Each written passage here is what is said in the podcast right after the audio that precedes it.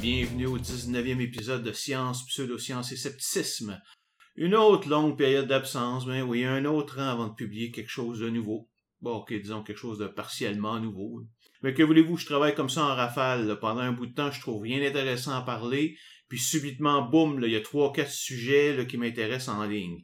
Et avant d'aller plus loin, je veux vous présenter ma co-animatrice que vous connaissez probablement tous, Isabelle Stéphane. Allô Stéphane, allô tout le monde. Peux-tu nous expliquer ce que tu fais ici? Ben, c'est parce qu'on avait fait trois épisodes très importants pour le monde merveilleux du scepticisme, mais malheureusement, ils sont plus disponibles en ligne. Oh. Ouais. Alors, euh, comme on les avait fait ensemble, ben, tu m'as demandé de les refaire avec toi. Ouais, disons qu'en ces temps-ci, il y a effectivement deux de ces épisodes au moins là, qui sont particulièrement importants et que je veux refaire en les mettant à jour. Parce que ce c'est probablement ceux lesquels je me réfère le plus souvent dans mes autres épisodes. Euh, ce sont évidemment ceux sur le conspirationnisme et sur le mouvement anti-vaccination.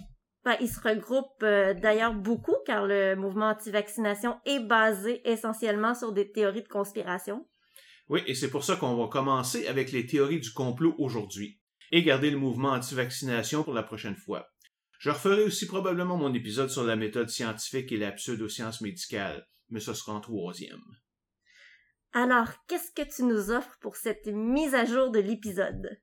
Beaucoup, beaucoup de nouveaux matériels, assez que tellement que je suis obligé de scinder l'épisode en deux. Je pense pas que le monde soit intéressé par un épisode de deux heures et demie, là, hein? Ça commence à être long. Côté contenu, j'ai toujours heureusement les textes originaux de notre euh, épisode original, donc la partie théorique, si on peut dire, va rester pas mal pareil, là, même si je vais faire quelques ajustements. Par contre, on va aussi parler de la nouvelle vague de théories conspirationnistes qui envahit littéralement les médias sociaux en ce moment-là, dont Sandy Hook, la COVID-19 évidemment, et QAnon. On va aussi faire un petit tour des conspirations au Québec.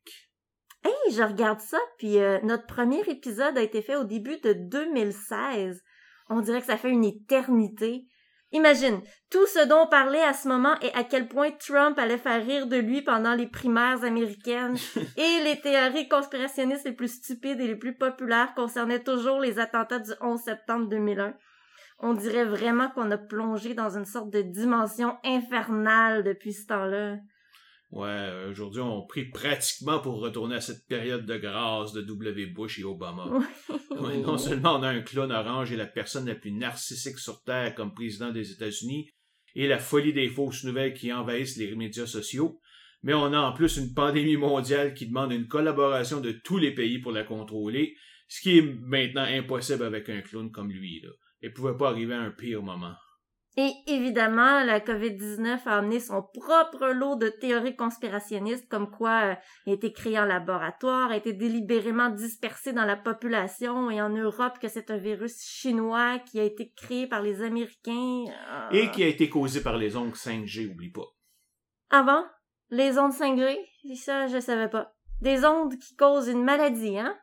Ben oui, puis en plus, un peu plus tard, la même année de notre premier épisode, lors de la campagne présidentielle américaine, est apparu un des mouvements conspirationnistes les plus populaires et les plus déments, à défaut d'un autre mot, euh, QAnon. Oui, il faut en parler. En long et en large, jusqu'à ce que nos langues nous tombent. Good! On commence? Ok, allons-y.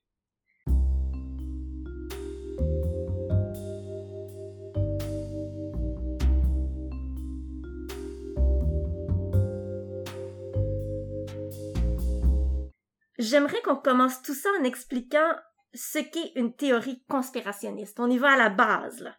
OK. En gros, une théorie conspirationniste, c'est une théorie qui tente d'expliquer un événement ou une liste d'événements importants, non seulement sans aucune preuve, évidemment, mais souvent d'une manière qui est simplement impossible, car elle présuppose des habilités ou des pouvoirs qui n'existent pas dans la nature. Elle vient essentiellement d'une paranoïa profonde envers les autorités et les groupes qui ont du pouvoir, comme les multinationales. En fait, comme les Illuminati et les Templiers, ils n'ont même pas besoin d'exister dans le monde actuel pour être l'objet de conspiration. Pourtant, euh, c'est clair que les gouvernements ne nous disent pas toute la vérité et qu'ils gardent plein de secrets. Un des commentaires que j'entends souvent est que ceux qui ne croient pas aux théories conspirationnistes sont des moutons qui croient tout ce que le gouvernement ou Big Pharma leur disent. Toi, là, est-ce que tu crois tout ce que le gouvernement et les entreprises te disent? Bien sûr que non. Mais c'est un argument spécieux car je sais très bien que les gouvernements et les grandes compagnies nous mentent souvent et sont prêts à tuer même des gens quand ça fait leur affaire ou pour faire un peu plus de fric. Mon scepticisme ne vient pas de là, mais plutôt du fait que l'être humain est juste pas assez intelligent pour créer une conspiration de genre qu'on parle ici, sans que ça s'écroule sous sa grande complexité. Euh, et en partie aussi à cause du monde chaotique qui nous entoure et de l'impossibilité de prévoir comment un être humain va réagir. Il y a une différence là, entre penser que la compagnie X a caché ou modifié les résultats d'une étude pour obtenir un contrat ou vendre un médicament, et qu'elle a littéralement acheté le silence de pratiquement tous les médecins, organisations médicales et gouvernements sur Terre pour qu'ils se taisent. En plus du fait que ça leur coûterait des milliards de dollars, ça suppose que la grande majorité des médecins, qui sont, faut bien l'avouer, déjà quand même confortables monétairement parlant, quand tu les compares aux autres, donc, les autres seraient absolument prêts à renier tous leurs serments et tous leurs principes pour un peu plus d'argent. C'est sûr qu'il y en a, là, il y a des criminels partout, mais la grande majorité. En plus, une manière de bien distinguer entre une théorie plausible et une théorie conspirationniste est de vous demander qu'est-ce que le vilain peut bien gagner de plus avec sa conspiration que ce qu'il gagne sans sa conspiration? La plupart du temps, les conspirationnistes vont être pris de court par la question car ils n'y ont pas vraiment pensé, puis ils vont vous sortir un paquet de raisons improvisées qui sont souvent très faciles à réfuter en leur montrant, en fait, qui sont bien moins profitables que la situation sans la conspiration. On va y revenir dans l'épisode sur la vaccination, mais l'idée que les pharma, par exemple, nous donnent des vaccins dangereux en est un exemple parfait. Quand consommons-nous le plus de médicaments? Quand on est vieux. Exactement. Donc, les pharma ont tout intérêt à ce qu'on vive jusqu'à 70 ans et plus, car c'est là qu'ils vont faire leur argent avec moi. Pas si je meurs d'un mauvais vaccin qui coûte rien à 10 ans, là. Mais j'en ai entendu d'autres euh, répondre à ça qu'en fait, euh, les Big Pharma veulent pas qu'on soit en bonne santé. Ils préféraient qu'on vive vieux, mais tout en étant toujours un petit peu malade. Ouais, oh, j'en doute pas, là, mais comment, comment ils pourraient contrôler ça? Comment ils font pour nous rendre juste un petit peu malades pour prendre des médicaments, mais pas trop? Est-ce qu'ils pompent des allergènes, des virus puis des bactéries directement dans nos maisons? Je veux dire, on va les voir quand on est malade, pas quand on est bien. Comment est-ce qu'ils contrôlent ça, là? Donc, évidemment, il y a de la pollution, là, mais elle est en grande partie créée par l'industrie automobile et le transport. Est-ce que cette industrie serait à la solde de Big Pharma pour rendre le monde malade? Oh mon dieu, pas-en pas une nouvelle, là. Sauf que j'en doute beaucoup, là. Juste pour comparer, le Toyota, le plus gros manufacturier automobile au monde, a eu en 2019 plus de 275 milliards de chiffres d'affaires, alors que celui de Pfizer, la plus grosse pharma, est de 72 milliards à peine. Bon, à peine on s'entend, mais c'est presque quatre fois moins. En fait, euh, Toyota a un plus grand chiffre d'affaires que les cinq plus grosses compagnies de pharma mises ensemble.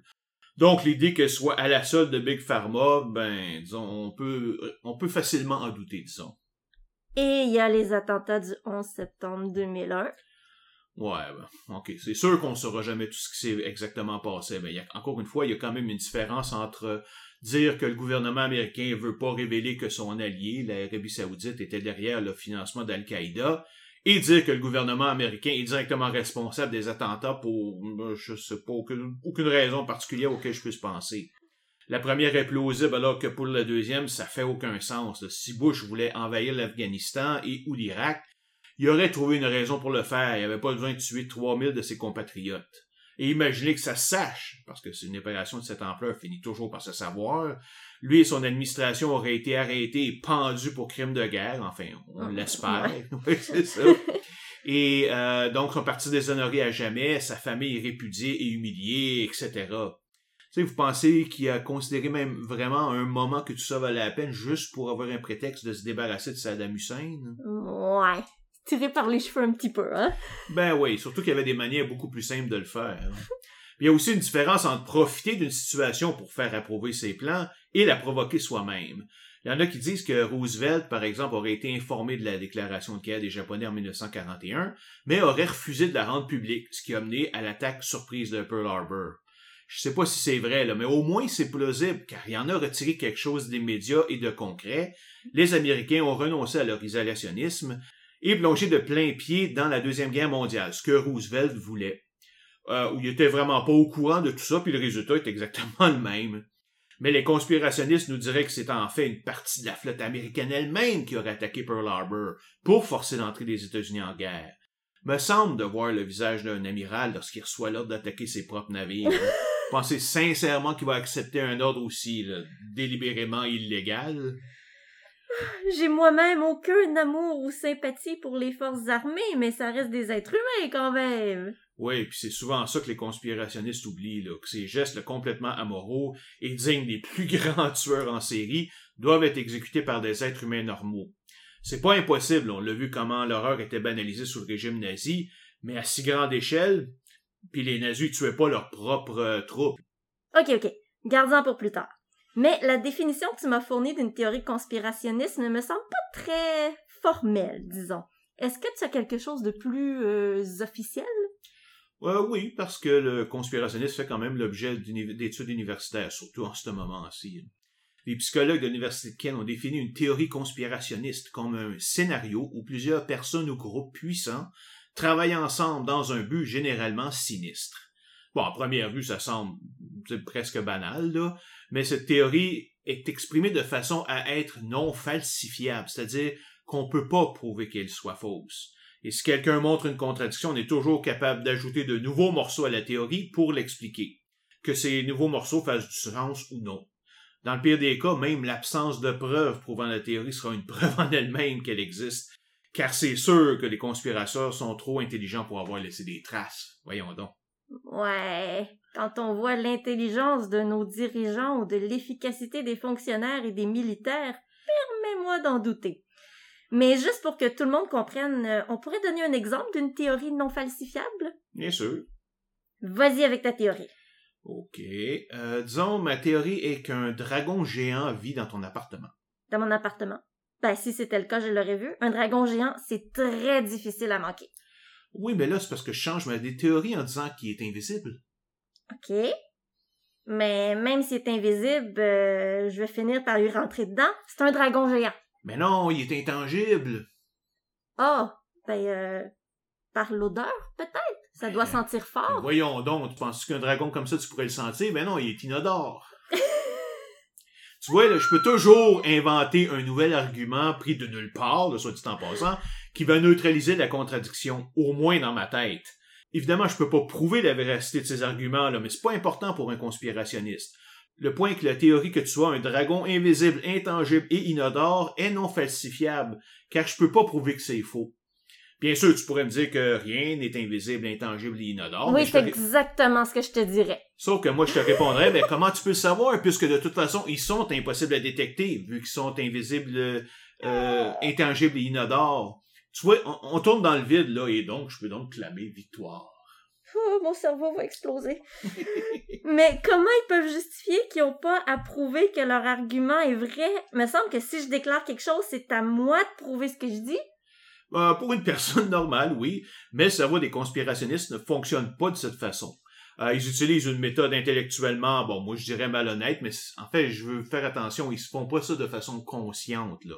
Hmm. Donc, dans leur tête, ils ont automatiquement raison, peu importe ce qu'ils pensent, et c'est aux autres à prouver qu'ils ont tort. Et comme c'est souvent impossible de le faire, comme on vient de le voir, ben ça renforce leur impression qu'ils ont raison. OK, bon, c'est beau les définitions, mais ça nous dit pas comment reconnaître une théorie conspirationniste d'une théorie normale. Peux-tu nous aider là-dessus? En fait, c'est pas si difficile que ça. Les théories conspirationnistes ont toutes comme caractéristique de créer des connexions entre des événements aléatoires pour créer des patterns et de donner à ces patterns une volonté et une intention qui est évidemment souvent hostile. Je vais te donner un exemple. Bon, tu sais peut-être pas, car je sais que t'es pas un amateur, de, un amateur de hockey, là, moi non plus d'ailleurs. Mais le Canadien s'est fait éliminer par Philadelphie pendant l'été. Mettons qu'au même moment, il y a une hausse marquée du prix de l'essence. Un conspirationniste pourrait prendre ces deux faits complètement déconnectés et dire qu'en fait, les compagnies d'essence ont fait perdre le Canadien, ça c'est la partie création de connexion, pour faire en sorte que les gens délaissent leur téléviseur, sortent de chez eux et ainsi consomment plus d'essence. Ça c'est l'intention hostile. Maintenant, essaye de prouver que cette théorie est fausse. Comment tu pourrais t'y prendre, là? Si tu me dis que les compagnies d'essence ont aucun contrôle sur le Canadien, ben là, je vais raffiner ma théorie en disant que Molson, la brasserie propriétaire du Canadien, fait de la livraison de bière et que les pétrolières leur ont probablement donné de l'essence gratuite ou un rabais en retour de la défaite du Canadien. Ça, c'est la partie d'ajout de nouveau. Ah, Ouais, ok, ben ça revient un peu comme tout à l'heure, là. Sauf que ce que je comprends pas, c'est pourquoi même avoir des théories aussi farfelues initialement? Ils doivent bien savoir au départ que ça n'a pas vraiment de bon sens. Qu'est-ce qui leur fait croire qu'il y a peut-être vrai? Ben, on pourrait penser que c'est parce que les conspirationnistes ont une imagination débordante, là, mais c'est pas suffisant. Il y a plein de gens qui ont une très grande imagination, mais qui ne sont pas des conspirationnistes. Oui, je, bon, je me, je considère en fait partie quand même un peu. Moi aussi. oui, effectivement, ça c'est vrai. La différence, c'est que les conspirationnistes manquent totalement de l'esprit critique nécessaire pour évaluer leur théorie correctement. De plus, ils sont aussi victimes de deux biais normaux chez l'humain, mais qu'ils ont tendance à avoir un degré extrême. Premier, c'est le biais de confirmation, euh, qui est une tendance à choisir à l'avance l'explication qu'on préfère, et ensuite à chercher les évidences qui la confirment, en ignorant toutes les évidences qui pointent dans une autre direction. Par comparaison, quelqu'un avec un bon esprit critique va plutôt examiner toutes les preuves existantes au préalable et ensuite choisir l'explication la plus appropriée. Mm-hmm.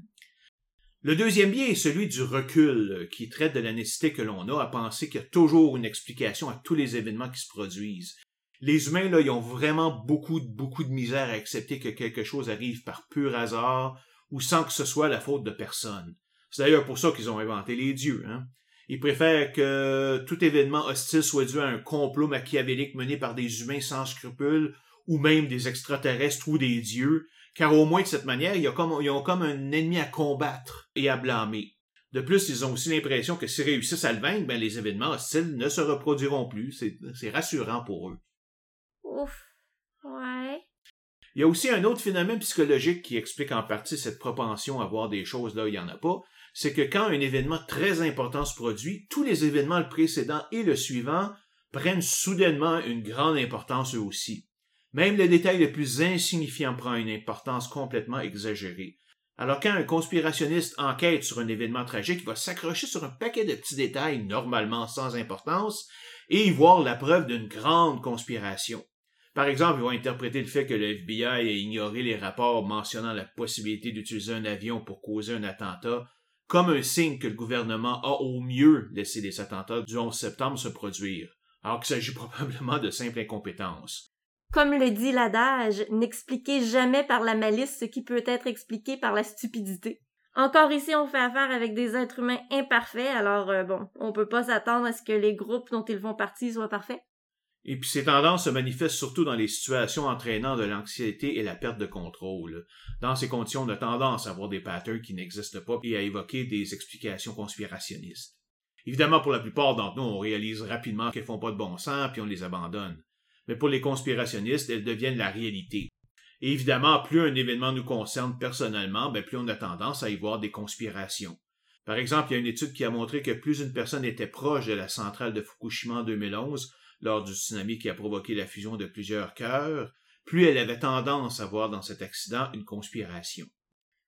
OK, donc, ils ont une imagination débordante, aucun esprit critique, et ils souffrent d'une forme extrême de biais cognitif. Est-ce qu'il y a autre chose? En plus de croire que tout est connecté et que rien n'arrive par hasard, ces personnes ont aussi l'impression qu'ils connaissent des secrets que seuls des êtres supérieurs peuvent comprendre, ce qui confirme à leurs yeux leur propre supériorité. Oh boy. Ils considèrent la population normale comme des moutons qui acceptent bêtement tout ce qu'on leur dit.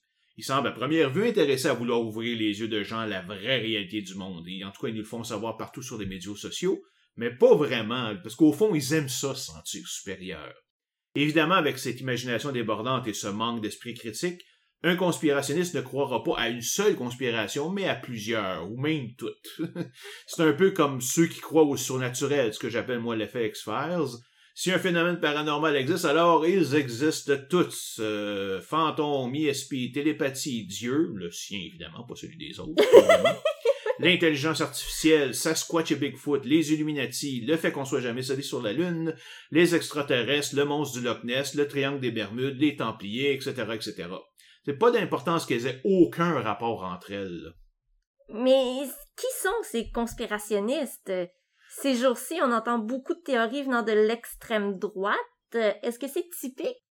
Pas vraiment. Contrairement à ce qu'on pourrait croire, les conspirationnistes viennent de toutes les couches de la société, indépendamment de l'âge, la race, le revenu, l'orientation politique, le niveau d'éducation et l'emploi.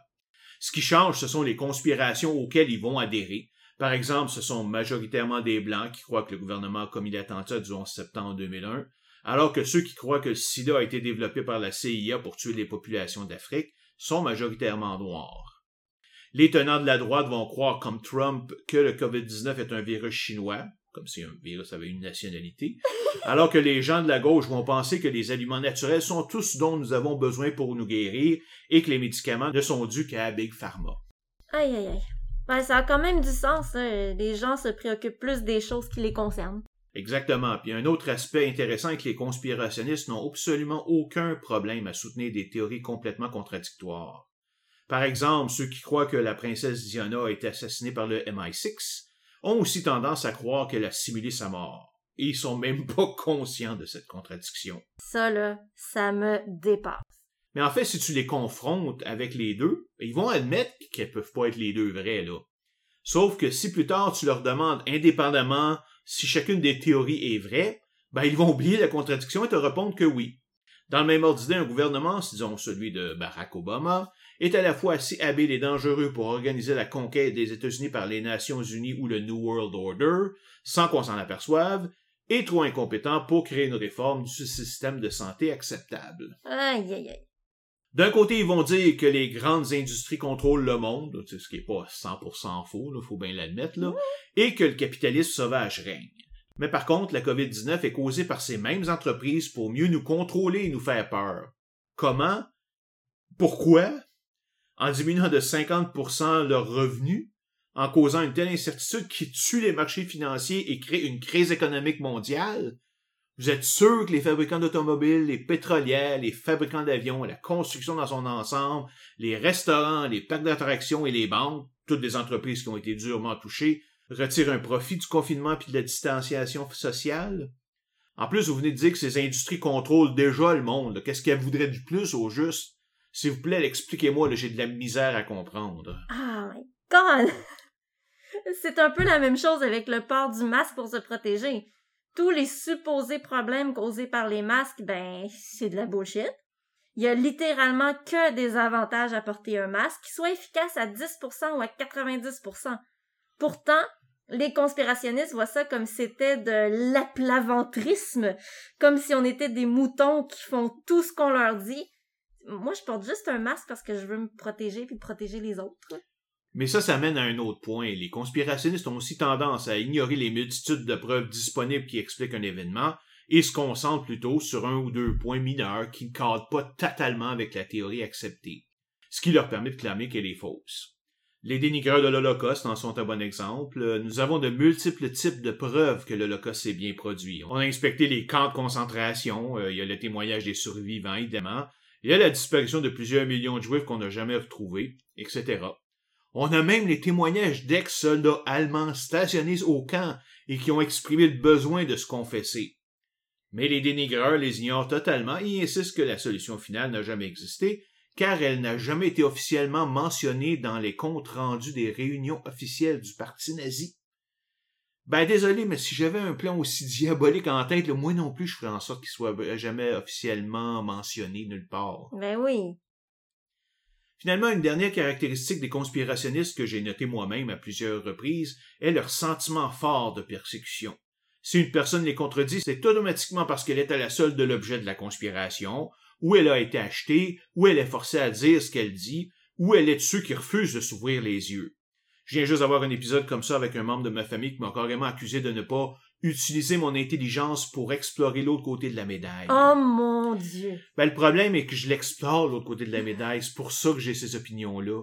Dès que j'aborde une pseudo-science dans ce podcast, je vous présente toujours ce qu'elle prétend elle faire et comment elle est supposée de le faire, de la bouche de leurs proposants. Avant de la démolir, évidemment. je ne fais pas juste l'écarter du revers de la main, là. C'est cette exploration qui me fait dire que ce sont des pseudo-sciences et des théories conspirationnistes. Quand j'ai mentionné ça à mon ami Alain, qui est professeur de physique puis consulte de temps en temps pour ce podcast, il a ri un bon coup et il m'a dit que s'il y avait bien une chose qu'on pouvait pas me reprocher, c'est la qualité de mes recherches. c'est vrai.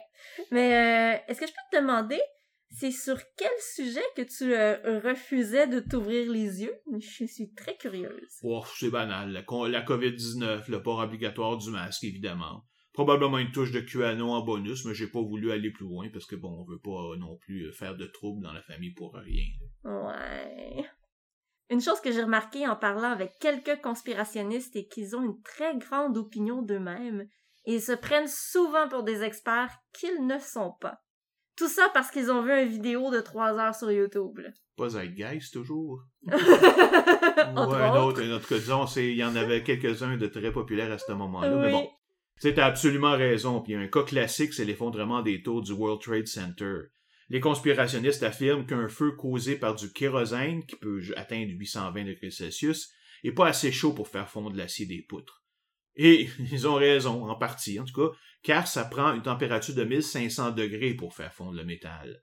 Donc ils en concluent évidemment que l'effondrement des tours est dû à autre chose, probablement à une explosion contrôlée avec la thermite.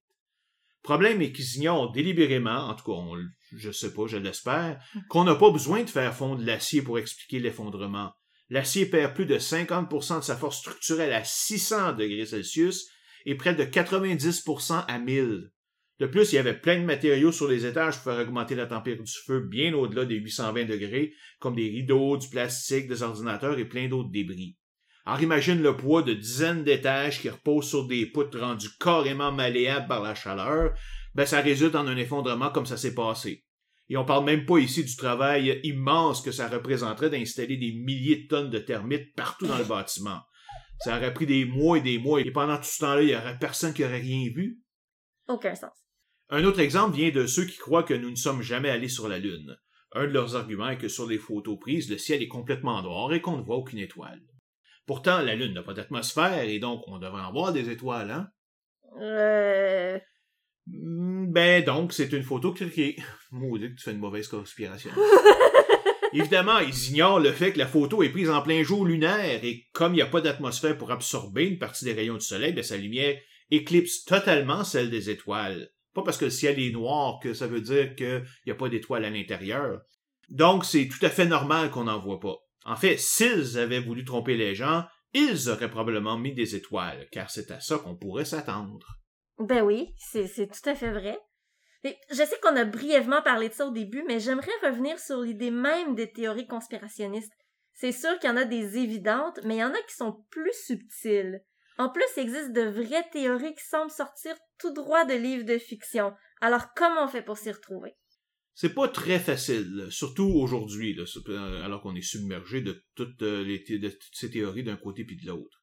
Heureusement, le chercheur Michael Shermer, avant de descendre, euh, avant de subir sa descente dans les, de façon publique, avait dressé une liste des 10 caractéristiques d'une théorie conspirationniste.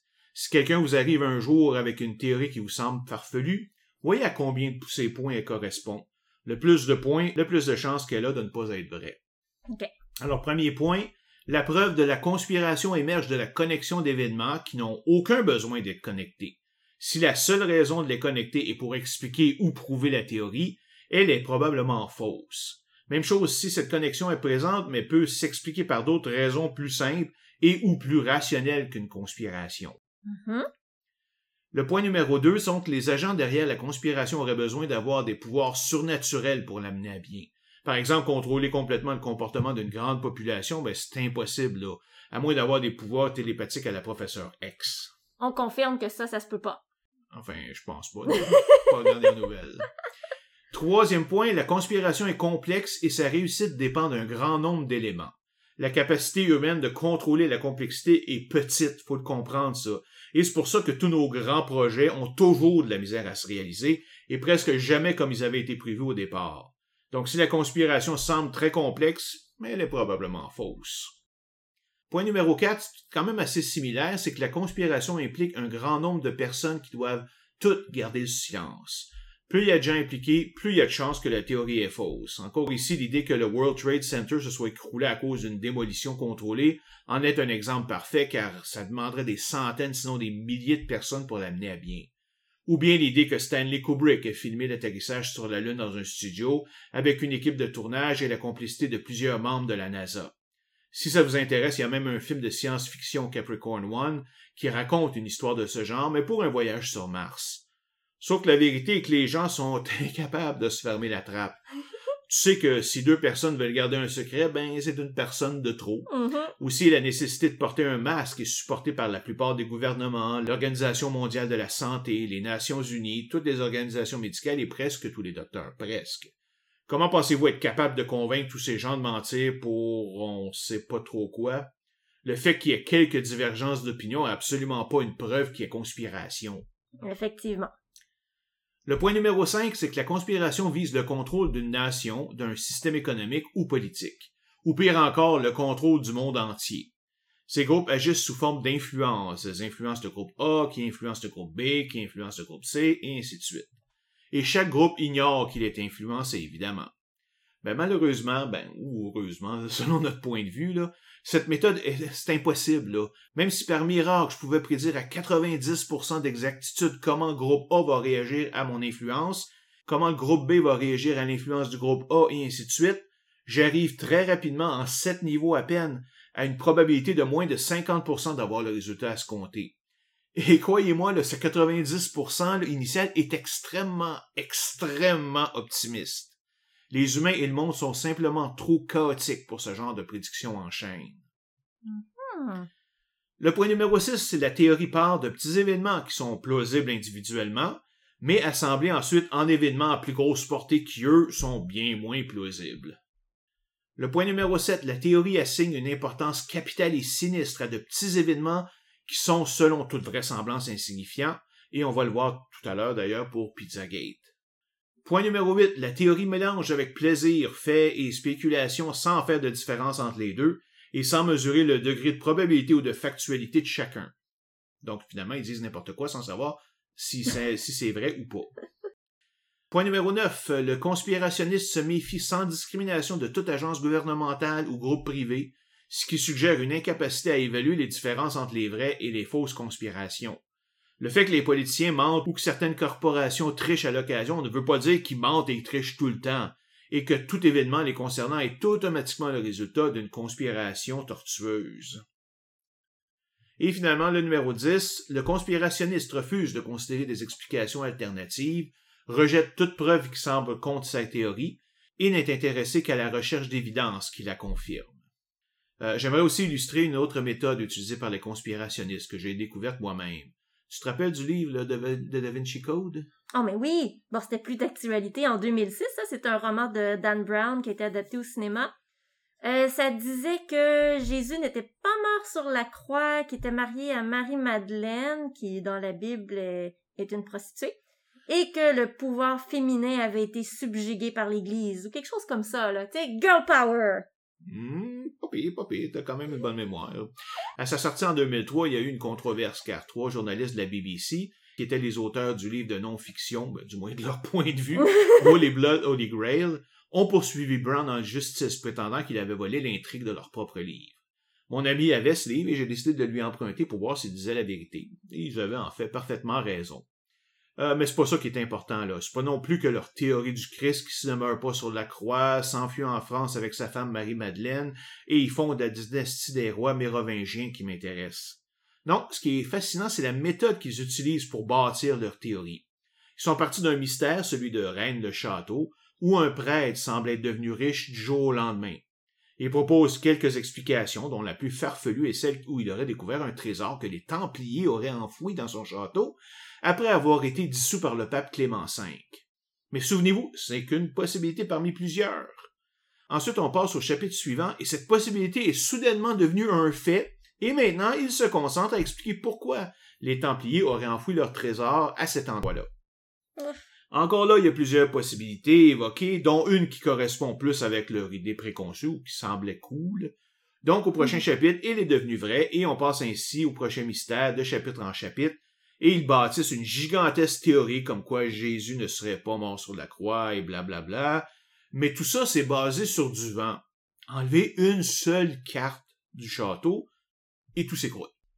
Et bon, je te le donne en mille. C'est ce qui est arrivé en 1993. Pierre Plantard est le Français qui a mis les trois journalistes sur la piste en leur montrant des documents historiques qui venaient de la Bibliothèque nationale à propos d'une organisation, le Prieuré de Sion, qui protégeait la ligne royale des Mérovingiens.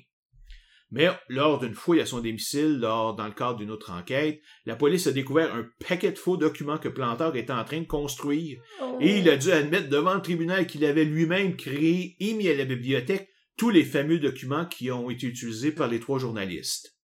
Pourquoi il avait fait ça? Parce qu'il est un monarchiste et qu'il se dit un descendant de Dagobert II, le dernier roi mérovingien. Il veut donc se faire reconnaître roi de France. Oh, ben voyons donc! Le prier de Sion, qui est une organisation qui est maintenant devenue célèbre dans le monde conspirationniste, n'a donc jamais existé, sauf pour des petits comiques qui se sont amusés à créer, le- à créer leur propre version par la suite. Euh, mais notez que Plantard lui-même n'a rien à voir avec l'idée que cette lignée vient de Jésus, ce raisonnement vient uniquement des Britanniques. Cet épisode montre bien comment les gens sincères dans leur démarche peuvent se laisser embarquer dans des choses absolument débiles quand ils refusent d'être rigoureux dans leur approche. Hey, Tu sais, dans le temps, on avait eu un auditeur qui était sceptique face aux explications officielles du 11 septembre. Euh, tu te souviens, il m'a envoyé plusieurs liens. Mhm, au, oui. ouais, au début, je croyais qu'il faisait référence à l'implication de l'Arabie saoudite dans l'histoire. T'en as parlé un peu au début. Mais non, je me suis rendu compte qu'il faisait surtout référence à l'effondrement des tours. Il paraît que les gens qui ont fait l'inspection sont uniquement des gens du gouvernement et que plusieurs scientifiques, ingénieurs et architectes de toutes les disciplines ont dit que c'était impossible que la tour 7 se soit effondrée à cause de la chaleur. Comme tu le disais plus tôt, si c'est un complot, ça aurait pris des centaines de personnes au courant, des centaines de personnes qui doivent pas parler. Euh, J'ai lu dans un autre article que le salaire de certaines personnes avait doublé pour qu'ils tiennent leur langue. Encore une fois, c'est tiré par les cheveux, là. Aussi, euh, un document officiel aurait été trouvé et publié sur le net sur le site cryptome.org, un document signé par Patrick Gallagher, le directeur du Nation- National Institute of Standards and Technology, qui dit que le NIST ne doit pas rendre publiques les informations relatives aux tests qui ont été faits pour analyser l'écroulement de la tour 7 pour cause de sécurité nationale. OK, mais est-ce que ça veut dire que c'est un inside job? Non. Non, effectivement, ils veulent, c'est sûr qu'ils veulent garder leur secret. Ils veulent pas en même temps de dire aux autres comment faire ça.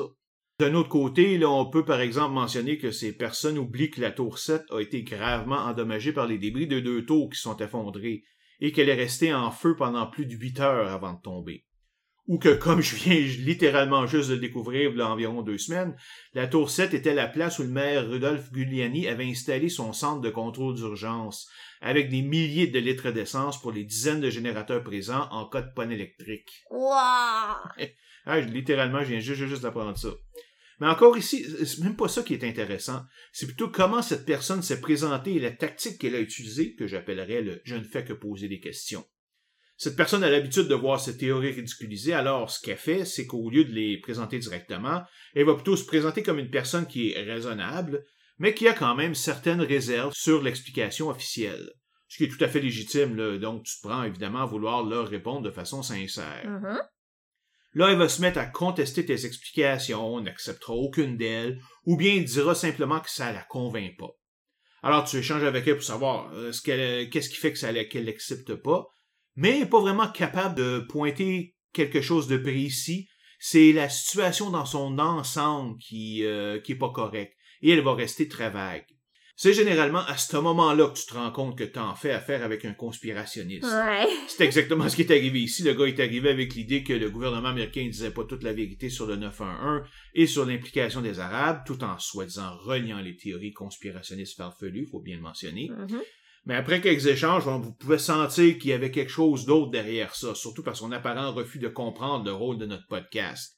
En fait, il nous demandait carrément que nous, toi et Chris et moi, fassions une enquête journalistique complète sur les secrets du 911. là. Ben voyons donc, on est juste les trois, ch- chacun de notre côté dans notre euh, maison, là, tu sais.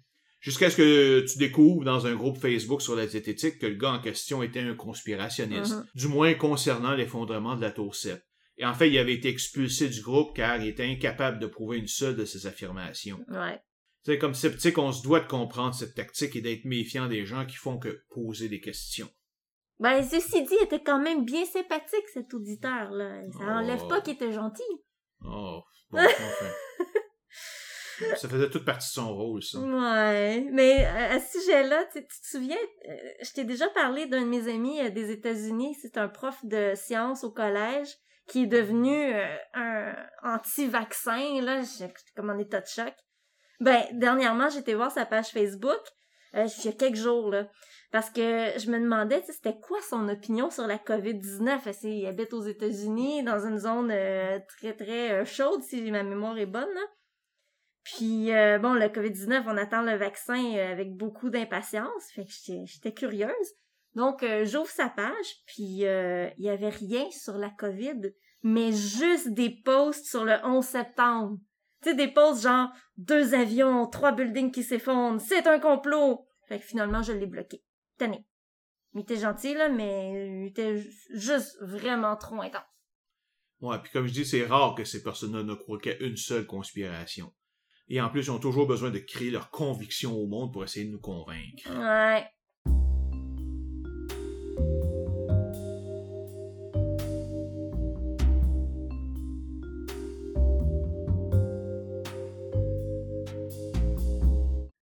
C'est drôle. euh, quand j'étais jeune, j'entendais pas parler de conspiration. C'est-tu quelque chose qui est récent?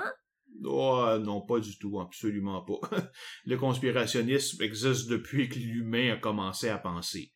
Mais avant l'Internet, on pouvait les lire que dans les livres ou des revues obscures qu'on trouvait dans des librairies spécialisées. Ah, c'est pour ça. L'avenue de l'Internet a permis à tous ces gens épars de se regrouper, puis les réseaux sociaux ont rendu leurs théories disponibles à tout le monde. Plusieurs sites web se spécialisent dans les théories conspirationnistes, un des plus connus est Infowars.com, Ah. qui couvre à peu près tous les types de conspirations. On peut aussi nommer le site de David Icke, davidicke.com, qui s'est diversifié un peu des hommes lézards qui contrôlent le monde. Et je mentionnerai même pas les dizaines de sites sur le 11 septembre.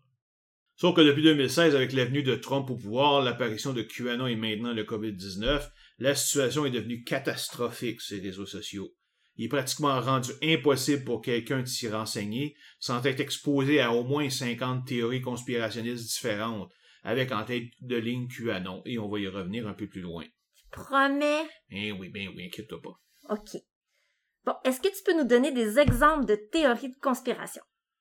Euh, Il y en a vraiment de toutes les sortes. hein. Il y a les classiques, là, comme l'assassinat de John Kennedy par Lyndon Johnson, le FBI, la mafia, Castro, etc. Tout le monde sauf Lee Harvey Oswald. Il y a les dénigreurs de l'Holocauste qui prétendent que l'idée en fait a été créée par les Juifs pour que les autres nations se sentent coupables et créent le pays d'Israël. J'ai mentionné les 911 Truthers qui croient que les attentats du 11 septembre n'ont pas été causés par Al-Qaïda, mais par le gouvernement américain. Il y a les Birters qui refusent d'accepter que Barack Obama soit bien né en territoire américain. Ah, c'est bien cave, ça.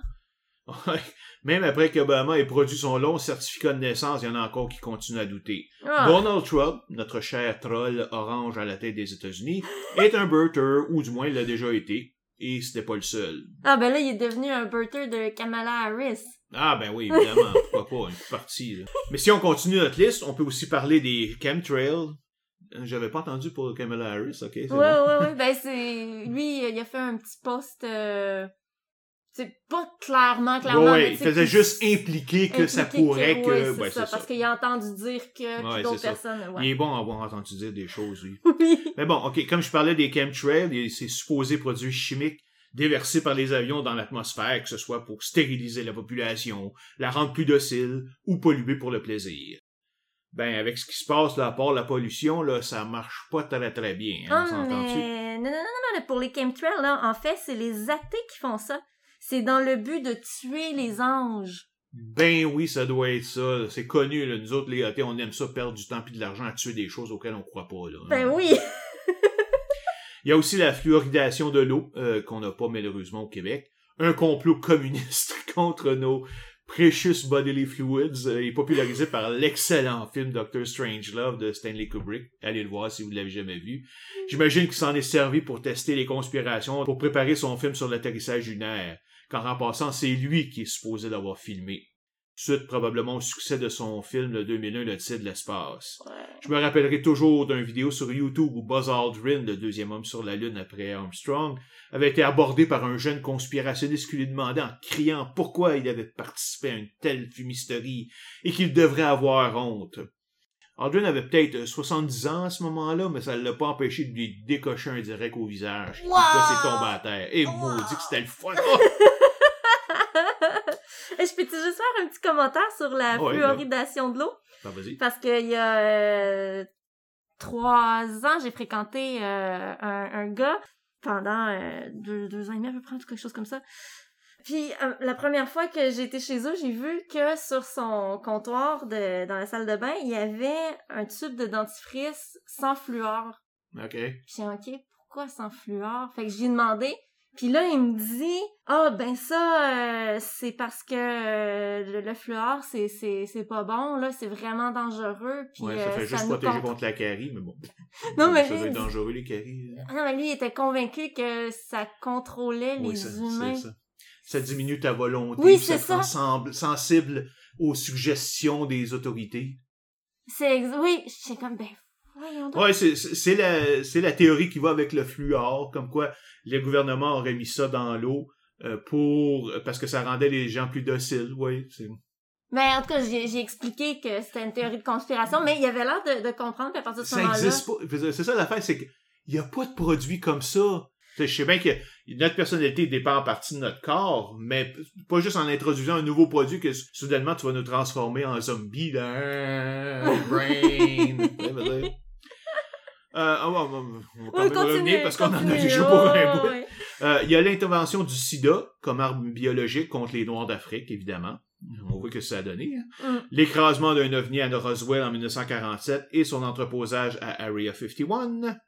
Il y a tout ce qui touche au New World Order, un gouvernement mondial qui va supposément contrôler toute la planète à un moment donné. On sait pas trop quand, on sait pas trop comment, ni avec quelle armée, mais il va le faire. Mhm. À peu près toutes les morts naturelles de célébrités ont fait l'objet de théories conspirationnistes. De Marilyn Monroe, Kurt Cobain, à Michael Jackson, à Robin Williams, à Lady Di. Même chose pour tous les accidents aériens et avions abattus par erreur. Mhm. Ouais. Il y a les théories historiques comme quoi l'ordre des Templiers, éliminés au Moyen Âge, soit devenu le maître secret du monde, ou protège la ligne de Jésus, et ou le Saint Graal. Il y a le livre des Protocoles of the Elder of Zion, qui est un compte-rendu complètement inventé d'une prétendue réunion des Juifs les plus importants au début du 20e siècle pour discuter comment contrôler le monde et qui est encore pris au sérieux par une grande partie de la population pour justifier leur antisémitisme. Il y a la survivance des rois mérovingiens et de la prieuré de Sion par les gars de Holy Blood, Holy Grail. Mhm. Euh, le groupe de Bavarian Illuminati qui, après une brève existence d'à peine une couple de décennies en Allemagne à la fin des années 1700, est supposé être devenu tout puissant après sa dissolution. Là. Il a d'ailleurs été immortalisé dans plein de romans, de films, etc. Attends, attends, attends. Ils sont devenus tout puissants après la dissolution de leur groupe. C'est-tu normal que je comprenne pas? Ah oui, c'est normal parce qu'il n'y a rien à comprendre. C'est la même chose qui est supposément arrivé aux Templiers. Il semble que le fait de dissoudre un groupe fasse en sorte qu'il acquiert soudainement une force presque occulte, un pouvoir d'infiltrer et subjuguer toutes les autres organisations comme les francs-maçons, les rosicruciens et la Croix-Rouge. Et aussi gagne un pouvoir d'influence pratiquement illimité. Pourquoi et comment, j'en ai aucune idée, mais c'est presque universel. C'est aberrant. Ouais. Et si on continue, il y a aussi des conspirations scientifiques, comme par exemple la fusion à froid, qui existerait mais aurait été supprimée par les physiciens, simplement car elle aurait été découverte par des chimistes. Il y a le Philadelphia Experiment pendant la Deuxième Guerre mondiale, qui aurait, dépendamment des sources, rendu un navire invisible, l'aurait téléporté à Norfolk en Virginie, ou même l'aurait fait remonter dans le temps de environ 10 minutes. La suppression du moteur à 1000 km au litre par les pétrolières, évidemment. La création des puces AirFid ou des téléphones intelligents qui non seulement offrent le moyen de suivre tous nos déplacements à distance, mais aussi offrent un moyen de nous contrôler. Je ne savais pas ça. Non, je savais pas non plus. Plus récemment, ben, on peut voir l'apparition du 5G, qui, comme toutes les autres ondes mobiles, causerait le cancer, ce que je réfute d'ailleurs dans mon épisode 18. On a le paquet de nouvelles conspirations pour le COVID-19, dont on va parler séparément un peu plus loin.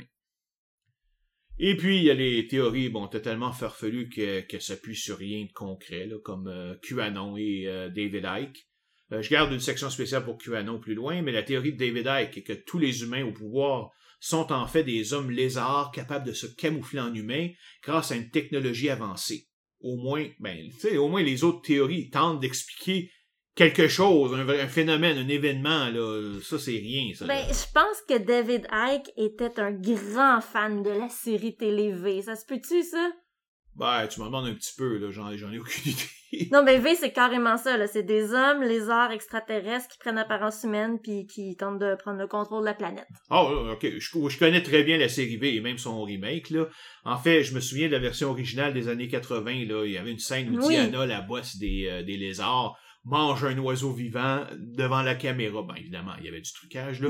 Mais ça va rester toujours grave avec moi, là, parce que c'est la première fois que je voyais quelque chose comme ça à la télévision. Et il y avait aussi la femme qui donne naissance à un bébé hybride, là, Oui, qui est ben devenu oui. le Star Child. C'était peut-être là qu'il a pris l'inspiration, effectivement. Mais si tu regardes son histoire, il était un journaliste sportif respecté à la BBC et un porte-parole pour le Green Party jusqu'en 1990. Mais là, il y aurait un psychique qui l'aurait convaincu qu'il était un guérisseur envoyé sur Terre, pour une raison quelconque, là, c'est pas spécifié, et qu'il allait servir d'intermédiaire entre le monde normal et le monde des esprits. Hein? Note qu'il n'y a rien dans les, le monde lézard là-dedans, là. Ouais, ouais, non. Ah, mais après ça, il a complètement perdu les pédales et il s'est mis à imaginer et à écrire que le monde est contrôlé par des reptiliens humanoïdes, ce qu'il appelle le Babylonian Brotherhood, et que la Lune, ça, ça bonne, Oh est une construction artificielle depuis laquelle des reptiliens transmettent un signal qui nous font percevoir une version altérée de la réalité.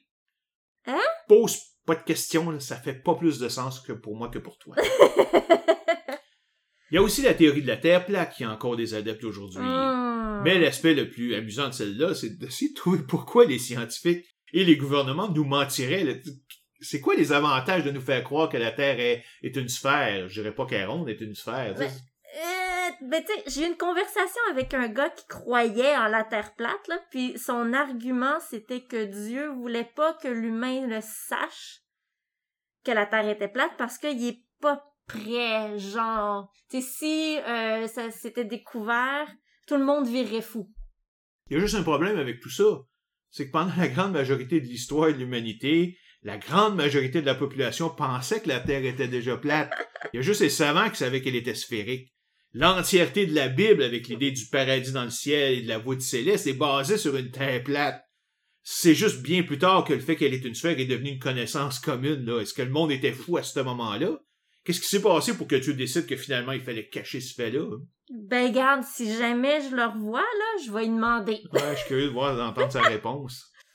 Ah bon, en tout cas, anyway, j'aimerais finalement terminer cette petite partie là, par une autre théorie qui était toute nouvelle au moment où l'on a fait l'épisode original, celle de Jay Helms 2015, et voir ce qui s'est passé par la suite.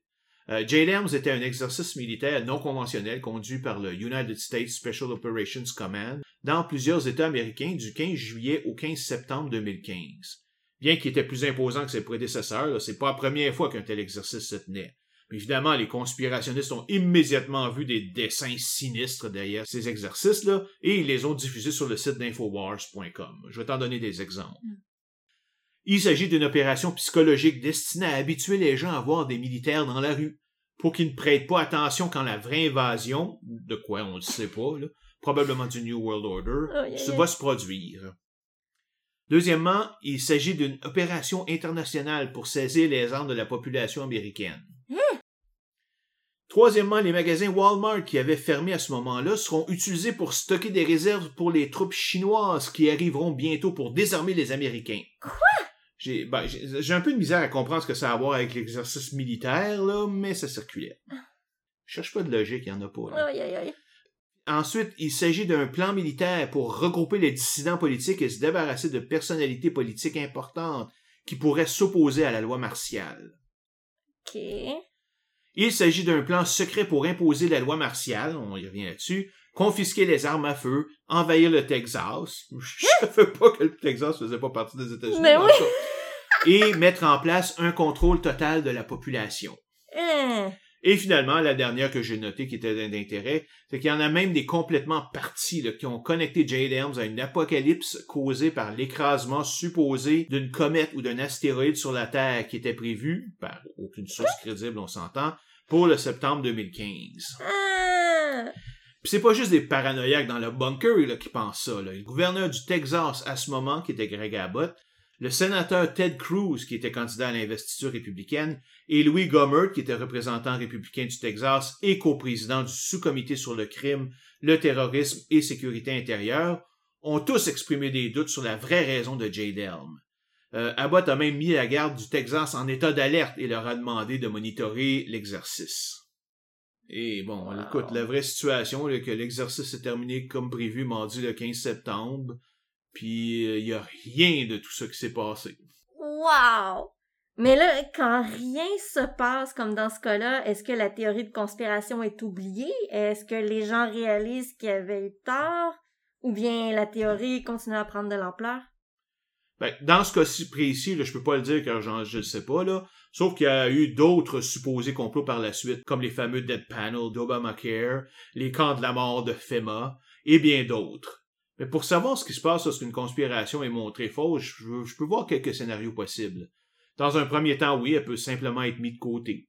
On peut aussi dire que ce n'était qu'une simple préparation et que la vraie Hmm. conspiration est pour plus tard, comme dans le cas du New World Order, où ce que c'est toujours pour plus tard. On peut toujours aussi s'en sortir en disant que quelque chose de miraculeux s'est produit à la dernière seconde pour empêcher le désastre. Ah ben oui, Jésus. Eh oui, évidemment. Mais le plus courant, je pense, c'est que la théorie va se transformer et souvent prendre de l'ampleur. On va trouver une raison pour laquelle elle ne s'est pas produite la première fois, puis on va la modifier pour qu'elle soit de nouveau actuelle. Et on va également enlever toute référence à des dates précises, parce que ça rend la conspiration trop facile à réfuter. T'as-tu des exemples de ça? Euh, ben oui, ben oui. Euh, la- il y a l'Église ad- adventiste du septième jour, par exemple. Il y a son origine qui remonte à 1818, alors qu'un certain William Miller, qui se basait sur les écrits de Daniel 8.14 dans la Bible, a conclu que le retour du Christ était pour se produire entre 1843 et 1844. Et il a fondé un mouvement religieux pour sa venue. Ah. Quand évidemment ça s'est pas passé, le mouvement s'est scindé en trois groupes. Donc il y a les adventistes euh, spiritualistes qui disent que le Christ est revenu mais en esprit seulement Ah ben oui. les adventistes d'Albanie qui sont simplement abandonnés toute connexion à Daniel 8.14 et à une date quelconque. OK. Et finalement, les adventistes sabbatistes qui ont conclu que Daniel 8.14 ne parlait pas du retour de Jésus, mais bien de la seconde phase du ministère du Christ dans le sanctuaire céleste. Hein? C'est cette branche là, qui est devenue là, par la suite l'Église adventiste du septième jour. Donc, en modifiant leur dogme et en éliminant toute mention de date précise, un mouvement religieux très temporel ou ponctuel a réussi à devenir intemporel et à prendre beaucoup d'ampleur.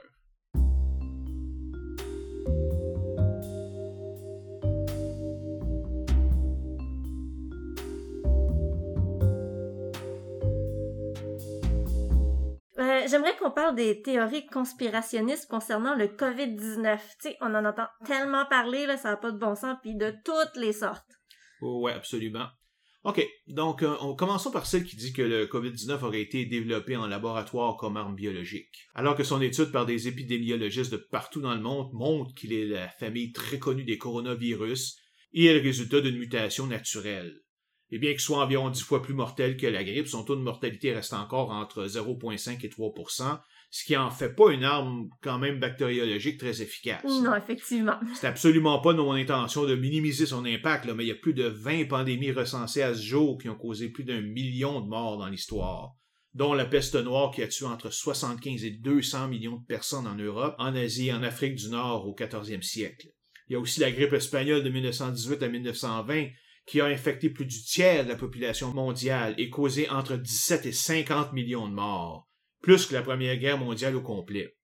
Donc, bien que très grave, la crise actuelle du COVID-19 qui va bientôt atteindre le million de morts est encore bien loin de ces nombres-là. hein. Ouais. L'entourage de Trump l'appelle délibérément le virus chinois ou le virus de Wuhan, comme pour dire que ce sont les Chinois qui sont responsables de la crise, alors que la mutation aurait pu se passer n'importe où dans le monde, on s'entend là, ou même si c'est une forme différente.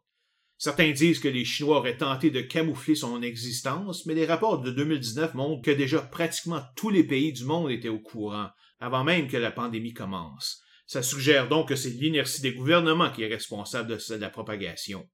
La Chine et l'Organisation mondiale de la santé, l'OMS, n'ont probablement pas agi de façon parfaite, c'est sûr, là, mais c'est tellement facile de dire après coup ce que les autorités auraient dû faire. On en est rendu dans cette phase au Québec. Chez nous, le virus a été très mortel dans les habitations pour personnes âgées qui ont été hyper lentes à réagir. Maintenant, on a l'opposition qui tape sur le gouvernement pour avoir été pris par surprise et mal préparé. Mais en réalité, tous les gouvernements depuis les 20 dernières années ont constamment coupé dans les services aux personnes âgées. Mm. Et je dis pas ça parce que je suis un supporter de la CAQ, le parti au pouvoir, là, car il est plutôt vers la droite, alors que moi, je suis définitivement vers la gauche. Mhm. Euh, on parlait des conspirations sur le COVID-19, Stéphane. Là. OK, OK, je, te- je- je reviens. Euh, Il y en a aussi qui ont décidé de faire d'une pierre deux coups et de lier le COVID-19 avec le 5G, simplement car le 5G a été lancé pour la première fois dans la région de Wuhan quelques semaines auparavant. Wow. Certains disent que le virus n'est pas plus mortel que la grippe et que les morts supplémentaires sont en fait causées par le 5G et qu'on sert du virus pour les camoufler. Wow. Alors comment ça se fait que les mêmes les pays sans 5G sont touchés par le virus, ça je sais pas. Hmm. D'autres disent que ce sont les ondes du 5G qui ont causé des mutations et l'apparition même du virus, alors que comme toutes les autres ondes radio, celles du 5G sont non ionisantes. Et si tout ça ne vous dit rien, allez immédiatement écouter mon 18e épisode sur les ondes électromagnétiques. Tout de suite. Là, là. Ben après, ça va être correct. D'autres disent qu'il a été produit en laboratoire, mais par les Américains et relâché en Chine pour les aider dans leur guerre commerciale avec Pékin. Aïe, aïe, aïe. Il y a aussi, là, on parle plus de pseudosciences que de conspirationnisme, euh, les remèdes miracles que les gens vendent, dont certains comme la chloroquine et l'hydroxychloroquine. C'est, ça, c'est un mot qui est vraiment pas évident à dire. Là, tu l'as quand même eu du premier coup? Bravo. ouais, ben, je l'ai pratiqué pas mal. J'ai trouvé la manière de le dire d'un seul coup. Si cher, et évidemment, cette hydroxychloroquine est si cher au gros Kremlin orange.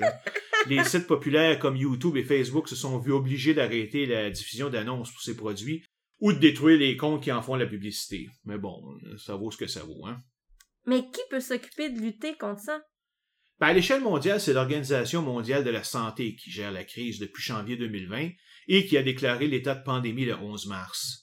Évidemment, les conspirationnistes se sont immédiatement attaqués à son directeur, un Éthiopien du nom de Tedros Adhanom Ghebreyesus, disant que c'était une personne corrompue. Curieux, j'ai fait une recherche sur lui pour voir ce qu'on lui reprochait, et son CV est parfaitement impressionnant. Il a été ministre de la Santé d'Éthiopie de 2005 à 2012, diminuant sensiblement les cas de mort infantile, de tuberculose, de malaria et de sida dans son pays. Il a été ministre des Affaires étrangères de l'Éthiopie de 2012 à 2016 avant de devenir le premier directeur général de l'OMS, venant d'Afrique en 2016 dans une élection tout à fait légitime. Mhm. Un professeur de loi américain, par contre, du nom de Larry Gostin, a cependant allégué en 2016 que Tedros avait caché trois épidémies de choléra en Éthiopie en 2006, 2009 et 2011, pour en diminuer l'importance, j'imagine en tout cas. Alors que l'utilisation de vaccins aurait pu aider. Mais évidemment, il n'y avait aucune preuve de ça, là. Et en plus, il est à noter que Gostin servait de conseiller au rival américain de Tedros, au poste de directeur général de l'OMS, et que les allégations ne sont sorties que quelques jours avant l'élection. C'est louche. Ouais, on reconnaît bien là la méthodologie typiquement américaine de salissage. hein. Mhm. Mais ça n'a pas fonctionné et Tedros a été élu quand même. Un élément un peu plus problématique est que Tedros semble assez autoritaire et fait des nominations sans passer par un processus de sélection rigoureux. C'est particulièrement ressorti lorsqu'il a nommé le président du Zimbabwe, le dictateur Robert Mugabe, au poste d'ambassadeur de bonne volonté Oh. alors que plusieurs ont pointé aux nombreuses violations des droits de l'homme de son gouvernement. Je sais pas pourquoi il a fait ça, là, c'est peut-être euh, simplement en remerciement du support de Mugabe. Chose certaine, les protestations ont été assez vives pour que la nomination soit annulée le 22 octobre 2017. Donc, il est pas parfait. Et il a possiblement fait des petites choses croches. Euh, mais est-ce que ça veut dire qu'il est corrompu au point d'inventer un nouveau virus ou de laisser se propager ou... Une minute, il est supposé avoir fait quoi au juste puisque l'OMS a été impliqué qu'en 2020? Et La question est vraiment très pertinente car, euh, en effet, le, le virus est apparu en novembre 2019. Il y avait 266 cas à Wuhan le 31 décembre. L'OMS a pris le dossier en mai en janvier 2020 seulement et déclaré le coronavirus une urgence de santé publique de portée internationale le 31 janvier 2020. Le premier cas international a d'ailleurs été recensé en Italie dès le lendemain. Coïncidence? Hmm. Il y en a qui disent que l'OMS a aidé la Chine dans leur tentative de couvrir l'existence de la pandémie, mais on se demande bien pourquoi elle aurait fait ça. Évidemment, probablement parce que tous ses membres ont été achetés par les Chinois, évidemment. Hmm. De plus, ça a pris à peine deux mois entre l'apparition du premier cas et la déclaration de l'OMS, alors même s'il y aurait eu collision, elle aurait été de très courte durée. Hein? Ce sont d'ailleurs les Chinois eux-mêmes qui, les premiers, ont séquencé le génome du virus et l'ont rendu public. Le virus était identique à plus de 79% avec le SARS. C'est d'ailleurs pour ça que son nom officiel est SARS-CoV-2, COVID-19 étant le nom de la maladie qu'il cause. Ah. Plus important, il est à 88% semblable à deux virus venant d'une race de chauves-souris de la région, ce qui laisse penser qu'il est originaire de cet animal-là. Mhm. Depuis ce temps-là, des dizaines de milliers de chercheurs ont pu travailler partout dans le monde avec le virus pour trouver un vaccin. Tous s'entendent à dire que le SARS-CoV-2 n'a rien d'exceptionnel, qu'il ressemble à tous les autres virus de ce type et que rien ne laisse croire qu'il est artificiel, ou qu'un vaccin ne pourra pas être développé. La Russie déclare même déjà en avoir produit un, mais bon, euh, j'ai de la misère à croire qu'ils ont fait tous les tests scientifiques nécessaires. On peut douter. Mais il n'y a pas juste des conspirations au niveau du virus, il y en a aussi au niveau des mesures de protection, distanciation sociale, confinement et évidemment le port du masque. Ouais, puis là on rentre dans une autre phase de conspirationnisme. On a entendu vraiment de tout. Par exemple, que tout ça c'est un paquet de balivernes, que le virus était pas plus dangereux que les autres, que les mesures de protection donnaient rien, ou même que le virus n'existe pas. Mais ma question est, si, si ça changeait rien, là, pourquoi on nous demanderait de les utiliser, ces méthodes-là? Ah, ben là j'ai entendu que c'était pour mieux nous contrôler, que les grandes entreprises font ça pour se débarrasser des petits commerçants, puis ainsi de suite. Là. Euh, Vraiment, ils sont prêts à perdre des trillions de dollars à cause de la crise mondiale qu'on traverse pour récupérer quelques milliards de chiffres d'affaires. J'ai aussi beaucoup de misère à expliquer que ces grandes compagnies sont toutes en compétition contre les autres. Euh, évidemment, des ententes sont possibles, mais par exemple, je sais qu'Amazon fait des affaires d'or avec le confinement à cause de livraison en ligne. Mais est-ce que vous pensez que ça plaît à Walmart, ça? Parce que chaque dollar qui est dépensé en plus chez Amazon est un dollar de moins dépensé chez Walmart. En plus, avec les pertes d'emplois massives, les gens ont considérablement coupé leurs dépenses, ce qui entraîne des pertes très substantielles dans des- beaucoup d'industries. Avec la diminution extrême des vols d'avion, tu crois que Boeing est contente? En fait, toutes les compagnies ont plutôt intérêt à ce que les mesures de confinement et de distanciation sociale soient abandonnées. Absolument, et quitte à mettre la vie des gens en danger, ce qui contredit directement cette théorie particulière. là. En plus, maintenir une telle conspiration en place demanderait que l'OMS, tous les gouvernements, toutes les organisations de la santé et pratiquement tous les médecins sur Terre en soient membres. Si tu regardes les règles de Shermer, là, cette idée de contrôle total remplit au minimum 8 des 10 conditions d'une théorie de conspiration, dont les cinq premières les plus importantes. oui. Puis euh, le masque, lui, euh, il y a des gens qui affirment que ça pourrait causer des problèmes de respiration ou diminuer le taux d'oxygénation du corps, mais à moins de souffrir de troubles respiratoires sévères, c'est absolument pas le cas. Plein de gens portent des masques plusieurs heures par jour, comme les gens de la construction, les biologistes, évidemment les chirurgiens. Euh, Il n'y a aucun effet secondaire qui a été observé. Donc, comme il n'y a pas d'effet sur l'économie, les gens semblent refuser de le porter purement par idéologie. Bon, je mettrais vraiment en doute le fait qu'il n'y a pas d'incidence, parce qu'avoir un masque encourage les gens craintifs à sortir et se rendre au magasin. Mais en gros, oui, pour eux, le port du masque est un symbole de soumission à l'autorité, comme qu'on avale tout ce qu'on nous dit, sans poser de questions.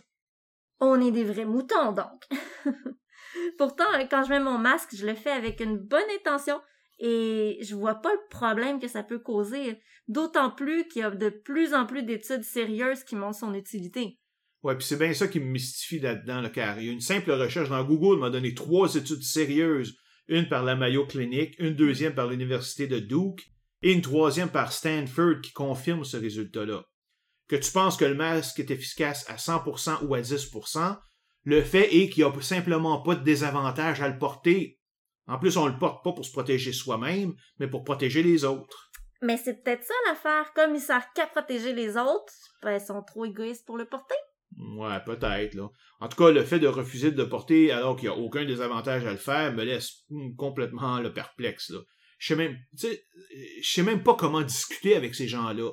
Au moins, les autres mesures ont des désagréments, alors on peut comprendre un peu.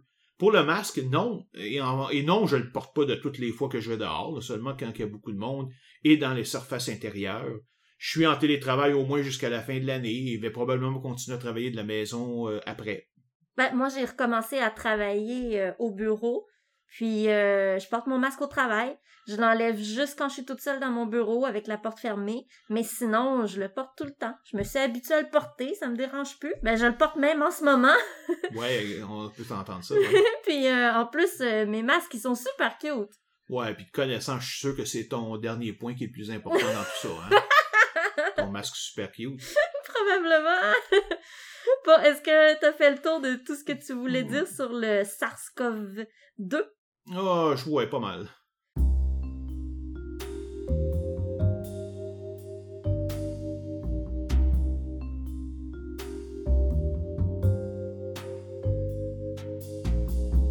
Alors passons au dernier sujet. QAnon. Euh, malheureusement, non.